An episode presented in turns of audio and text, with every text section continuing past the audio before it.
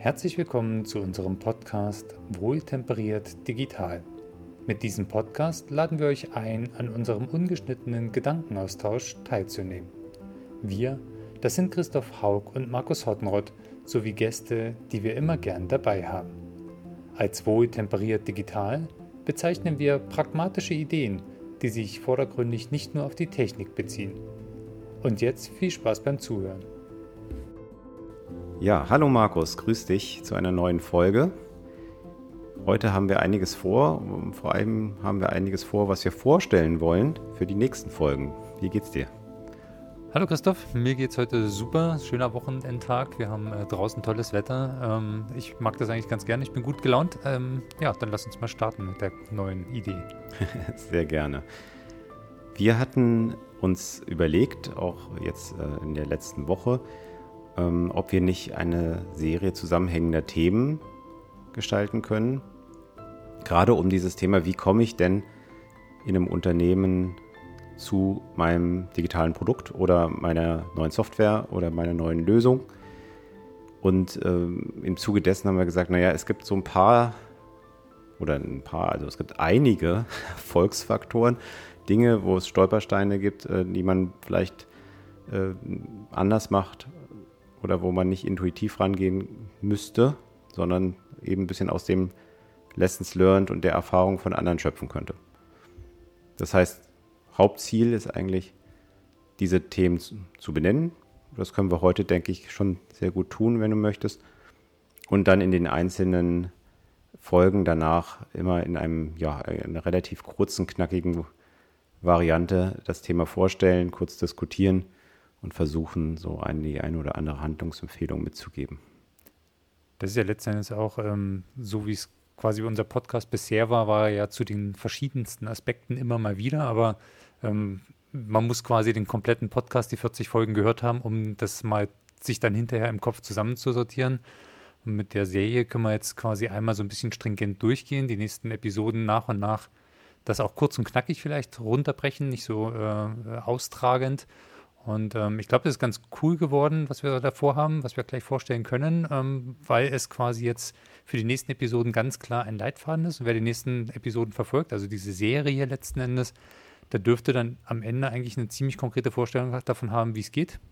Und das finde ich ganz cool, weil man dadurch halt einmal so einen Guide hat, der durchgeht. Vielleicht ein bisschen unüblich für einen Podcast, aber wir sind ja offen für Experimente. genau. Und wir beide geben uns Mühe, diese Episoden etwas kürzer zu halten. Also wir hatten uns ja mal so 10, 15 Minuten vorgenommen pro Thema nachher. Äh, dann kann man das Wesentliche mitnehmen.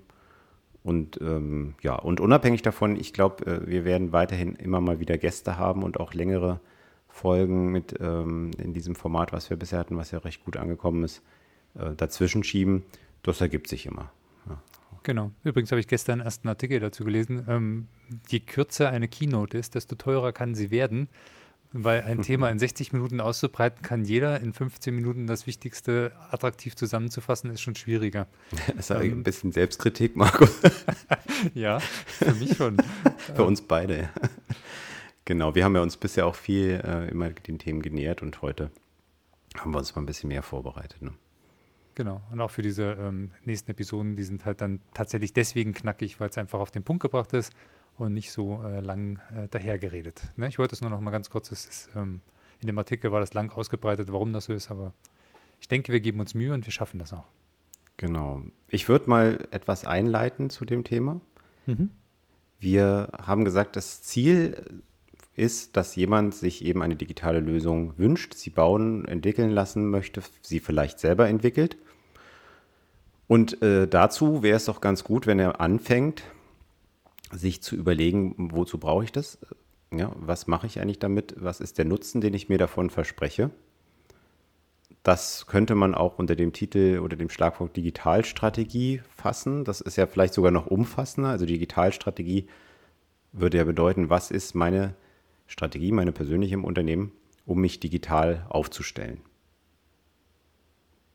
Das wäre genau. so der Aufhänger. Ja. Damit müsste ich eigentlich starten, wenn ich geordnet in sowas reingehen möchte.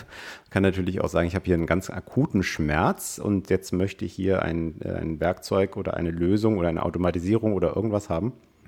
um diesen akuten Schmerz zu lösen, dann wäre die Digitalstrategie äh, eher sozusagen auf dieses eine Problem bezogen. Auch das geht natürlich. Ich kann den Fokus weit setzen oder ich kann ihn eng setzen. Wobei ich glaube, selbst wenn du einen akuten Schmerz hast, es äh, sehr gut tut, wenn du in diesem akuten Schmerz dir dann doch die Strategie nochmal ganz kurz äh, zumindest skizzierst, eine grobe Vision entwickelst. Allein schon deswegen, weil du den konkreten Schmerz dann so lösen kannst, dass du hinterher auch noch was davon hast. Das haben wir, glaube ich, in verschiedenen Episoden schon mal angeteasert. Ähm, genau, also es lohnt sich immer, diese Strategie am Anfang zu machen, selbst wenn man einen akuten Schmerz hat. Das heißt, eine Folge wird sich darum drehen, wie diese Digitalstrategie gedacht werden kann, wie ich eine grobe Vision entwickle und auch grob, wie ich dahin möchte. Mhm. Ohne natürlich in der Strategie gehen wir noch nicht in die Roadmap, in die Details. Das wäre dann das nächste Thema, richtig? Die Digitalagenda haben wir das jetzt mal getauft. Was verbirgt sich dahinter? Bei der Digitalagenda strippst du es quasi schon ein Stückchen runter. Die Strategie ist ja so ein bisschen äh, der Weitblick. Und bei der Digitalagenda, das ist das vielleicht, was der akute Schmerz dann auch äh, darstellt, kannst du dann überlegen, welche groben Blöcke brauche ich, um dahin zu kommen. Ähm, wenn wir jetzt eine Lösung haben, die in zehn Jahren sagst du, mein Unternehmen ist komplett papierlos, das wäre so ein bisschen eine Strategie, die du dir überlegen kannst, dann ist die Digitalagenda, wo habe ich denn überall heute einen großen Stapel Papier und wo habe ich einen Papierstapel, der sich leichter bauen lässt und schwer und dann überlegst du dir halt Blöcke, okay, wir führen erstmal eine App ein für die Erfassung äh, im, im, im, beim Handwerker im Auto quasi oder sowas. Das heißt, du packst das Ganze schon ein Stückchen weiter runter und sagst dann, okay, in zwei Jahren möchten wir dieses Ziel erreichen, in vier Jahren dieses Ziel und so weiter. Das heißt, es ist, wenn es so wird, von der Strategie runtergebrochen, was sind die großen Schritte zur Erreichung dieses Ziels und ähm, ja, stellst halt einen Plan auf, einen groben Plan. In dem Zusammenhang werden wir sicherlich auch beleuchten, ob das sich mit dem agilen Vorgehen, was ja sehr stark propagiert wird, widerspricht, eine Agenda zu haben. Wir behaupten nein. Ganz klar nein. Ganz klar nein, ähm, weil die große Agenda schon sehr viel Sinn macht. Natürlich darf man sich ständig anpassen und das führt mich zu einem meiner Lieblingssprüche, wenn es um solches Planung, äh, solche Planungsthemen geht, nämlich Planung ist Ersatz des Zufalls durch Irrtum. Davon abzuleiten, dass ich nicht plane, wäre falsch. Davon abzuleiten, dass ich meine Planung an die Realität anpassen muss, wenn sich natürlich Gegebenheiten ändern etc. oder ich zusätzliche Erkenntnisse gewinne, das wäre gut. genau. Gut, dann, wenn wir sagen, wir haben die Strategie, wir wissen mit der Agenda, wie wir uns da stufenweise hinentwickeln wollen, müsste ich ja jetzt vorbereiten, dass ich in die Aktivität komme. Und da haben wir das Thema Ressourcenplanung unter anderem mit aufgenommen, weil das auch so ein Fallstrick ist, wie schätze ich denn ein, was ich denn benötige, in welchem Umfang? Es gibt zum Beispiel verschiedene Möglichkeiten zu schätzen. Man kann das sehr hemdsärmlich machen, man kann es sehr geordnet machen, man kann es sehr aufwendig machen. Ähm, ist auch ja wieder ein bisschen ähnlich verbunden mit der Planung. Ne? Also auch eine Schätzung ist natürlich nicht das, was in der Realität normalerweise dann auch passiert. Darum ist es ja eben eine Schätzung. Und ähm, keine Wahrsagerei sozusagen, sondern äh, ein Forecast, eine, äh, eine Einschätzung und damit die Grundlage zumindest. Auch die muss ich wieder justieren. Richtig. Genau, also diese Planung ist ja, wenn es so jetzt von der Agenda wieder runtergebrochen, um diesen ersten Schritt zu erreichen, der auf der Agenda draufsteht, ähm, genau runterzustrippen, was brauche ich von wem, zu welchem Zeitpunkt, wie viel Aufwand bedeutet das in etwa. Letzten Endes musst du dann auch gucken, passt das denn noch in meine Strategie? Die Strategie heißt bestimmt nicht, wir ruinieren unsere Firma, damit wir am Ende digital sind. Ähm, das heißt, wir können beliebig viel Aufwand treiben. Also da muss man dann bei dieser Ressourcenplanung genau schauen, sind diese Ziele im Einzelnen erreichbar? Deswegen greift man ja bei einer Agenda oder einer Strategie auch noch nicht so detailliert vorweg und kann sie auch jederzeit wieder anpassen. Das, was du jetzt als Zufall und Irrtum gezeichnet hast, ist halt letztendlich, ähm, man nimmt Annahmen an und auf diesem Weg, diese Ressourcenplanung ist halt einfach dann ganz immens wichtig, damit man nicht äh, losrennt mit voller Mannschaftspower und am Ende feststellt, hoppala, wir haben jetzt zwar digital, aber leider kein Geld mehr. Oder andersherum, um das noch auch als Vorgriff schon mal zu sagen, wenn ich meine Ressourcen nicht plane, gerade in dem Bereich der Digitalisierung, Softwareentwicklung, dann werde ich mich ad hoc sehr schwer damit tun, die notwendige Mannschaft für meinen Zeitplan, damit der noch realistisch ist, zusammenzubekommen. Das heißt, ich brauche dort äh, Forecast und ich muss mich auch darauf einstellen, dass es vielleicht ein halbes Jahr dauert, bis ich das Team zusammenbekommen kann. Selbst wenn ich sage, ich greife auf Freiberufler etc. zurück. In dieser Branche haben wir alle so viel zu tun, dass wir zwar gern neue Sachen machen, die toll sind, allerdings natürlich erstmal Sachen zu Ende bringen müssen, in die wir gerade reinarbeiten, in die wir gerade eingeplant sind etc. Genau.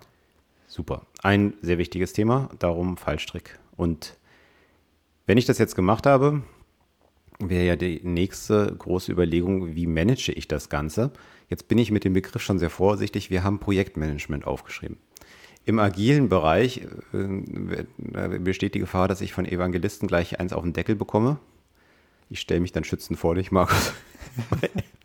Weil ich sage, es ist ja trotzdem ein Projekt und ich muss es Menschen und wie ich die Rolle nachher nenne, dass sich die Rollen im agilen und klassischen unterscheiden, äh, ist so und macht auch Sinn. Trotzdem muss ich das Vorhaben managen. Wir haben es mal Projektmanagement getauft. Und das, was ich jetzt gerade gesagt habe, ist aus meiner Sicht zum Beispiel schon etwas, was man mal ein bisschen beleuchten sollte. Welche Rollen machen Sinn im Unternehmen, um solche Vorhaben richtig zu steuern? Was mache ich intern? Was kann ich vielleicht von einem Dienstleister machen lassen? Wie ist die Zusammenarbeit? Will ich eher agiler oder eben klassischer vorgehen? Ähm, etc. etc. Passt.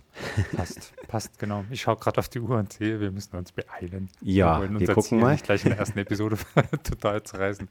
Projektcontrolling. Nehmen wir mal das, Markus. Was verbirgt sich dahinter? Projektmanagement. Warum trennen wir Projektcontrolling nochmal auf?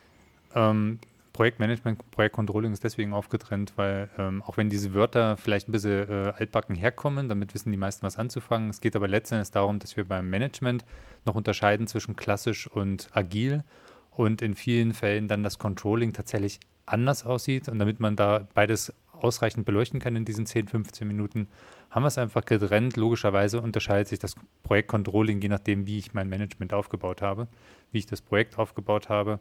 Es ist aber letztendlich immer wichtig zu wissen, wo stehe ich. Und in vielen Firmen wird Projektcontrolling vom Projektmanagement auch ganz getrennt, einfach so als ähm, unabhängige Instanz, die quasi guckt, passt dieses Projekt noch in Budget in Time ähm, und das muss nicht zwingend äh, das Gleiche sein. Gerade im Agilen äh, habe ich das jetzt häufiger erlebt in letzter Zeit, dass das Controlling ausgelagert wird an jemand, der aus, ich sag mal, unternehmerisch als, als auf, auf Kundensicht, wenn man so will, als interne Kunde ähm, das Controlling übernimmt und man schaut dann halt einfach nochmal genauer auf dieses Thema Controlling, wie kann ich das eigentlich monitoren, welche Möglichkeiten habe ich da und wie mache ich das sinnvoll. Ohne mich tot zu machen und andererseits so, dass ich gezielt weiß, was und wo wir, was wir tun und wo wir gerade stehen. Genau. Gerade für mich als Auftraggeber, wo ich mein Geld ja da reinhaue, wichtig. Gut, genau. dann äh, das nächste Thema, was wir hervorheben werden, ist äh, Change Management. Und damit meinen wir natürlich nicht diese Änderungen oder Änderungsanträge, die ich habe, sondern hier meinen wir, der Mensch muss mitgenommen werden. Wer bei uns beide kennt, weiß, dass der Mensch bei uns im Mittelpunkt steht und sehr wichtig ist. Und hier haben wir so Themen wie zum Beispiel Feedback-Kultur. Ne? Jede neue digitale Lösung ändert die Arbeitsweise der Menschen im Unternehmen. Viele neue Vorhaben in der Digitalisierung scheitern, weil der Mensch nicht mitgenommen wurde. Die Menschen im Unternehmen. Ein sehr wichtiges Thema aus unserer Sicht. Genau, und da schließt sich auch gleich das nächste Thema an, dieses Onboarding. Beim Change Management geht es ja um dieses Feedback einholen, sich darauf reagieren. Beim Onboarding ist quasi proaktiv schon bevor das Projekt quasi eigentlich ins Rollen kommt, wie und wann kommuniziere ich was, an wen ist da so diese Kommunikationsmatrix, äh, äh, die ich mir aufbauen kann, die nach meiner Auffassung immer schon vor dem Projekt beginnt ähm, und spätestens äh, nach dem Projekt enden sollte und nicht äh, bei, wie bei vielen, dass sie erst beginnt, wenn das Projekt ausgerollt werden soll, etc. Das heißt, dieses Onboarding ist ein sehr wichtiger ähm, Achillesferse in vielen Projekten und deswegen haben wir dann eine eigene Episode dann nach dem Change Management. Absolut wichtig, sehe ich auch so. Evolution, was haben wir da eigentlich getan? Was hat funktioniert, was hat nicht funktioniert? Und zwar nicht am Ende des Projekts, sozusagen, jetzt machen wir nochmal ein Lessons Learned und schließen das alles ab und äh, ärgern uns, dass vieles nicht geklappt hat und äh, hoffen, dass wir beim nächsten Mal Projekt wieder dran denken, dass wir ein Lessons Learned hatten. Sondern nach jeder Iteration äh, häufiger, das Agile äh, sieht das auch mit sogenannten Retrospektiven recht häufig vor, ähm, sehr wichtig für die Justierung, für die Anpassung der Strategie, der Agenda, der Planung etc. äh, unerlässlich. Und wie du so schön sagst, früher hat man das am Ende eines Projektes angesiedelt. Heute heißt das dann quasi In-Game oder In-Project Evaluation, also quasi während dem Projekt sollte man schon was lernen, weil es nützt ja nichts mit Vollgas gegen die Wand zu fahren, wenn man vorher gewusst hätte, dass man es auch hätte verhindern können. Richtig. So, dann Motivation. Warum brauchen wir Motivation? Stimmung und Kultur, auch hier wieder, wer uns kennt, ein für uns sehr wichtiges Thema. Eine wertschätzende Kultur, eine offene Kultur, Fairness, Freiraum etc. Geschützter Raum für die Projektteams. Alle diese Themen spielen hier rein. Wenn ich motiviert bin, nachgewiesenermaßen, laufe ich schneller ins Ziel. Bin flexibler, helfe mir, helfe anderen, äh, etc. etc. Also Motivation, ganz wichtiger Punkt, den wir äh, uns im Zuge dieser Projektsituation angucken werden. Und dann jo. haben wir noch eine Episode ganz am Ende. Ich habe das so durchgelesen, unsere äh, diese Lifecycles 9, und dann habe ich gedacht, Mensch, das ist wieder das Typische, was immer passiert. Management, Controlling, Planung, Strategie. Und dann haben wir die zehnte Episode, die finde ich auch sehr wichtig, The Workers. Ähm, wer macht eigentlich die Arbeit? Also das ist immer das, was bei sowas vergessen wird. Ähm, und wer uns kennt, dann äh, gerade auch in der letzten Episode hatten wir das Thema ja Motivation, Kultur, ähm, auch mit den Entwicklern und sowas. Und das ist letztendlich eine Episode, die darauf abzielen soll, nochmal genau zu gucken, wer macht die Arbeit und wie sind die Gewichtungen in dieser Arbeitsverteilung. Wahrscheinlich mit die wichtigste. Ja, Deswegen man, am Ende, weil die nochmal gut zusammenfasst. Genau, nochmal diesen Punkt hervorheben. Der, der die Arbeit macht, der ist entscheidend. Der, der steuert, der ist auch wichtig. es braucht beide. Gerade wenn man viele äh, koordinieren muss, bloß wenn keine fleißigen Bienchen da sind, äh, wird auch kein Honig produziert, um es jetzt mal so zu sagen. Eine schöne, äh, ja, eine schöne bildliche äh, Verdeutlichung dieses Themas. Sehr schön. Dann sind wir einmal durch. Das ist sozusagen, ich benenne die Themen nochmal ganz kurz, äh, das, was wir in den nächsten Folgen machen. Digitalstrategie, Digitalagenda, die Ressourcenplanung, das Projektmanagement und das Projektcontrolling, Change Management, Onboarding, die Evaluation von dem Ganzen, Motivation und den letzten Teil mit den Arbeitern haben wir The Workers genannt, also die Leute, die eigentlich die Sachen auch herzeugen und für uns bereitstellen. Genau, vielen Dank. Markus, noch ein letzter Satz von dir. Ich freue mich auf die äh, zehn äh, Punkte und äh, bin sehr gespannt, ob wir mit unserer Zeitplanung da hinkommen. Und ich freue mich tatsächlich, weil wir es einfach mal wieder was anderes ausprobieren. Und ähm, ja, kann losgehen. Danke. Vielen Dank, dass Sie uns zugehört haben. Alle Informationen zur Episode finden Sie in den Show Notes. Wir freuen uns, wenn Sie einen Kommentar oder Like da lassen, um uns zu unterstützen. Gern können Sie diesen Podcast auch abonnieren. Bei Fragen zum Inhalt oder wenn Sie selbst mit dabei sein möchten, dann melden Sie sich einfach bei uns. Bis zum nächsten Mal, Christoph und Markus.